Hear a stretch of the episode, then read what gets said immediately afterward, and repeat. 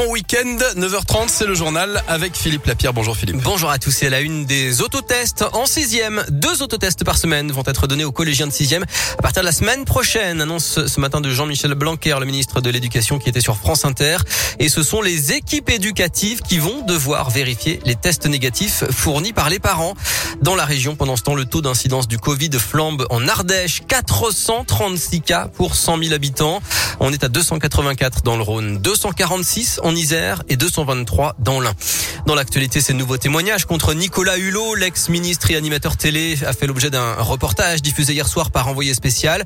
Trois femmes dénoncent des faits d'agression sexuelle et depuis, d'autres témoignages se font entendre, notamment celui de l'actrice Maureen Dor. Le militant écologiste nie formellement. Appel à témoins à Lyon après la disparition inquiétante d'une ado de 17 ans depuis près d'une semaine. Vous retrouvez plus de détails sur radioscoop.com.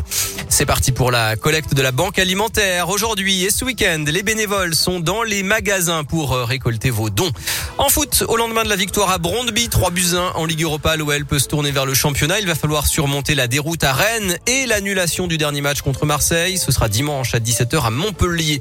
En basket, duel franco-français en Euroleague, Monaco-Asvel à 20h. Et puis enfin, J-1 avant l'ouverture du marché de Noël de Lyon, place Carnot. Et puis euh, ambiance hiver également avec la Saint-Élion. C'est ce week-end, 17 000 concurrents sur euh, l'épreuve mythique 13, 23, 46 ou 78 kilomètres dans des conditions dantesques, froid, verglas, voire neige à certains endroits dans les monts du Lyonnais.